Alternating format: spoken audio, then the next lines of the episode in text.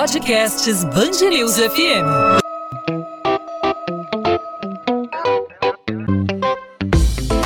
Dois às 20, com Maurício Bastos e Luana Bernardes. Pesquisadores da UFRJ e do Hemorrio deram início a um estudo para avaliar a eficácia do tratamento ao coronavírus feito com plasma. A ideia é que pessoas que já tiveram e já se recuperaram da Covid-19 doem o material para o tratamento de pessoas que lutam contra a doença. O plasma de quem teve o coronavírus é rico em anticorpos que podem combater a doença. A expectativa é de que, com a infusão, esses anticorpos ajudem a eliminar o vírus de outros pacientes infectados. A técnica já foi testada e gerou resultado positivo nos Estados Unidos. Se a primeira etapa de testes no Rio for satisfatória, o tratamento pode ser ampliado e usado para outros pacientes com quadro grave da doença. É a ciência falando mais alto e lutando contra um inimigo em comum em todo o mundo. E para entender um pouco como funciona esse tratamento, hoje nós vamos conversar com o diretor do Hemorrio, Luiz Amorim. Doutor Luiz, obrigada pela participação aqui no podcast 2 às 20. Seja bem-vindo. Eu que agradeço o convite e a oportunidade. Doutor Luiz, é um momento em que as pessoas podem manifestar também a solidariedade mais do que fazer parte de uma experiência inovadora na ciência. Doar o seu sangue, doar o plasma, tudo leva a crer que vai salvar muitas vidas, né? É, a gente espera, nós temos muita confiança né, que essa terapia vai, vai ajudar a salvar muitas vidas, mas a gente precisa esperar o resultado da, da pesquisa, porque é uma pesquisa. Mas, de fato, realmente é uma oportunidade, né? Para quem teve a doença e, e, que sabe como a doença é, é, é, complicada, como a doença pode comprometer a nossa saúde, né? essas pessoas que ficaram curadas, que essa, essa felicidade de ter ficado curada hoje, podem ajudar outras a ficarem também curadas com seu plasma, né? deixando claro que não é uma garantia que vai funcionar, mas tem, tem uma boa possibilidade. E as pessoas estão aderindo com muita, eu diria até com muita alegria e com muita rapidez a esse, a esse projeto a essa ideia. As pessoas compraram a ideia e, e, é muito bonito isso, que são pessoas que ficaram doentes, né? tiveram doentes há pouco tempo, tiveram a Covid. Alguns foram casos leves, outros não foram tão leves, mas todos estão se, se voluntariando e, e, e nos procurando, até com insistência, porque querem doar, querem ajudar os outros. Eu soube que se formaram inclusive filas de pessoas querendo justamente ajudar, além de fazer parte desse momento que, de certa forma, é inovador para a ciência, mas já foi testado em outras doenças, teve uma boa resposta e nesse momento está sendo uma, uma experiência, na verdade, em relação ao coronavírus. Já funcionou, por exemplo, em Zika vírus, né, é, chikungunya? Exatamente. Já funcionou também com a, com a coronavírus do, do tipo 1, coronavírus 1, que foi no início do século, a epidemia no século XXI, funcionou não foi um resultado espetacular, mas em alguns casos funcionou. E nesse, no coronavírus 2 já houve é, muitos pacientes tratados com isso na China e na Coreia do Sul. Já tem cinco trabalhos científicos publicados com resultados. Os resultados são muito bons, mas é preciso ter cuidado porque são um número pequeno de pacientes. Eles trataram muita gente, mais de 200 pessoas, mas eles não publicaram ainda todos os resultados, publicaram alguns poucos. Os poucos que eles publicaram têm resultados muito bons, mas é preciso esperar um pouco mais, é preciso ver os nossos resultados, né? Nosso e do mundo inteiro porque hoje o mundo todo está fazendo isso, Estados Unidos, Canadá, os Estados Unidos está de costa a costa, praticamente todos os estados americanos estão fazendo isso, mas eles também não têm resultado, eles estão começando agora, estão no mesmo estágio que nós. É, e foi realmente interessante que se formou uma fila, mas foi uma fila virtual, na verdade, né, porque é, não é uma, como uma doação normal, que as pessoas vão lá no Rio com a carteira de identidade, e aí já são candidatos, vão ser entrevistados e vão doar. Essa, essa doação é um pouco mais complexa, o primeiro passo é fazer uma consulta médica para ver se a pessoa realmente está em condição de doar, e também a gente colhe exames nessa consulta. E só depois dos resultados é que a pessoa é chamada para doar. Então, o primeiro passo é a pessoa enviar uma mensagem de texto, né, por aplicativo, por WhatsApp, para o número de Morri que a gente reservou só para isso. E aí, nesse aplicativo, se formou uma fila hoje de 600, é, ontem de 611 pessoas. É, a gente tem que responder um por um, então a fila foi para a gente conseguir responder, porque foi assim, uma, uma avalanche, né, e uma avalanche que nos deixou muito, muito felizes e pessoas querendo, querendo fazer a doação. Agora, como é que funciona isso na prática? São 600 pessoas que se apresentaram numa fila né, para poder doar seu sangue, para desse sangue ser retirado o plasma para ser feita a infusão em pacientes em estado grave com o coronavírus. De que forma é feita essa separação do plasma e por que que assim existe uma, uma grande fila de pessoas querendo se oferecendo para doar o sangue? Porque um número tão pequeno até agora é, recebeu esse plasma? Existe questão de compatibilidade? Explica para a gente como funciona. É, na verdade, a gente fez o primeiro caso, na primeira doação, na sexta-feira passada, e a gente transfundiu seis pessoas, com, é, três pessoas, desculpe, com esse plasma de um doador que foi um médico, né, foi publicado na, em toda a imprensa, etc.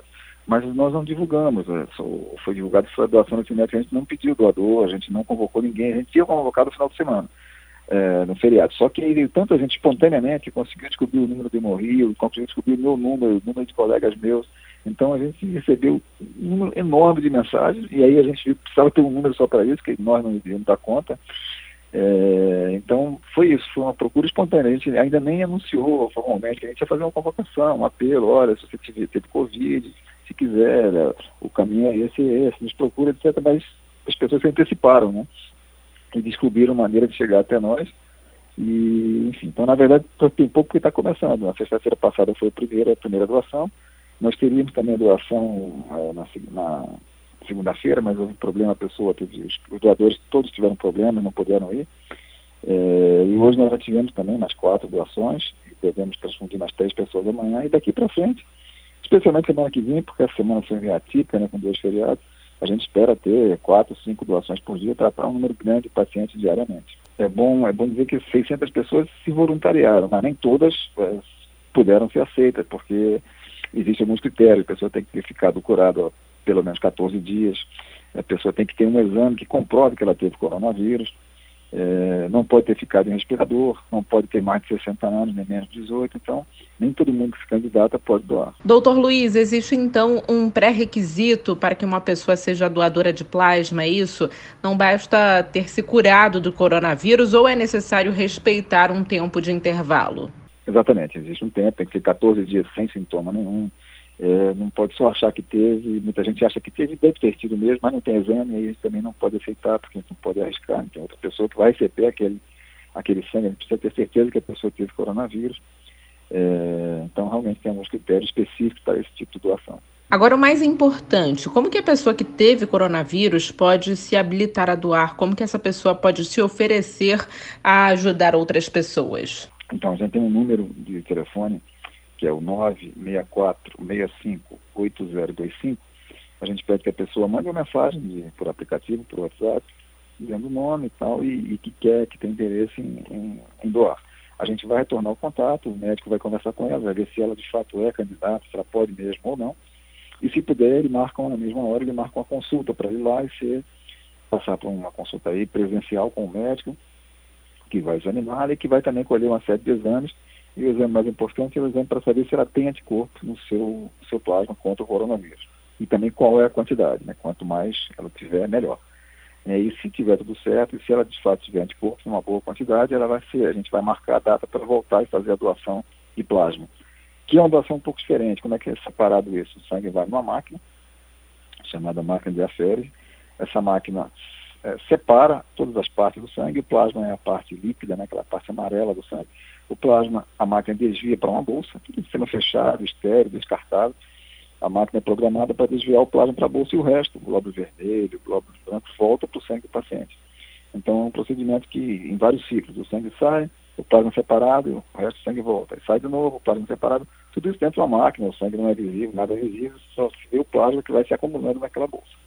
Bem legal a iniciativa, doutor Luiz Amorim. Então fica o apelo para a população, para o nosso ouvinte aqui na Band News FM, aqui no podcast 2 às 20. Doe sangue, marque a hora, ligue para o Hemorrio e continue salvando vidas. Essa é a missão é, institucional do Hemocentro do Rio de Janeiro, que é distribuir bolsas de sangue e os hospitais estão lotados nesse momento. Seu sangue pode ser muito útil para salvar vidas e também para trazer quem sabe, a cura para o coronavírus. Dr. Luiz Amorim, diretor-geral do Hemorrio, obrigado por conversar com a gente, obrigado pela participação. Até uma próxima oportunidade. A gente espera aqui com boas notícias. Um abraço. Um abraço, a gente também espera muito que tenhamos boas notícias. 2 às 20, com Maurício Bastos e Luana Bernardes.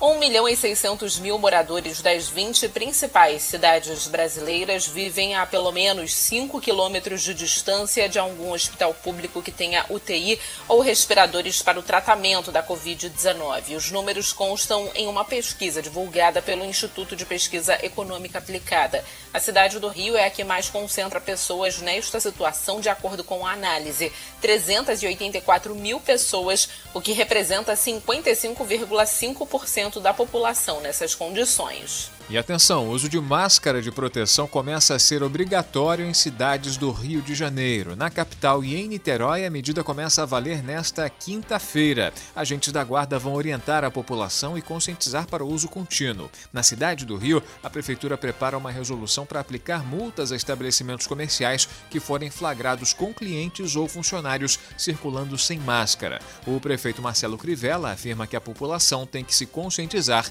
e alertar uns aos outros.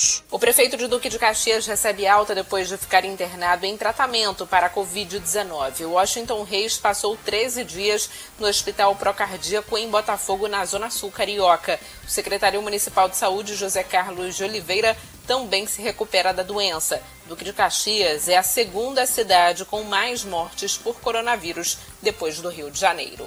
A Justiça determina que uma empresa contratada pela Prefeitura entregue 80 respiradores comprados em dezembro de 2019. De acordo com o município, a Magna Med Tecnologia Médica, que fica no interior de São Paulo, venceu o pregão presencial, mas se recusou a fazer a entrega. A alegação é de que o governo federal requisitou os equipamentos. A Justiça, no entanto, não aceitou o pedido de apreensão judicial do material feito pela Procuradoria-Geral do município, mas determinou que a empresa cumpra o contrato. Procurada, a empresa Magnamed Tecnologia Médica ainda não se pronunciou. 2 às 20.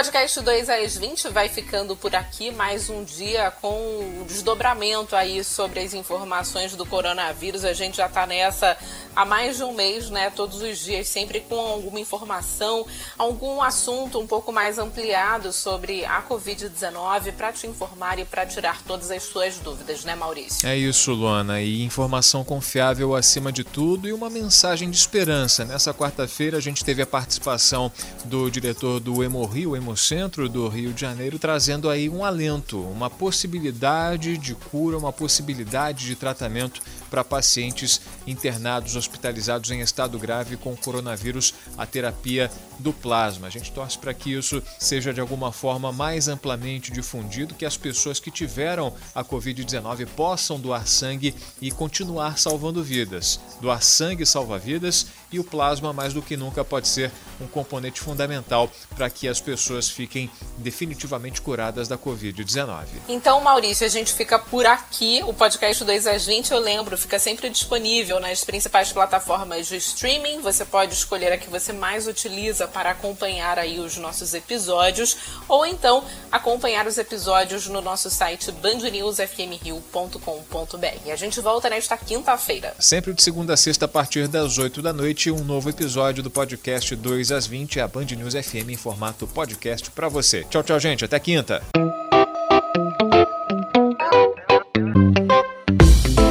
Dois às 20, com Maurício Bastos e Luana Bernardes.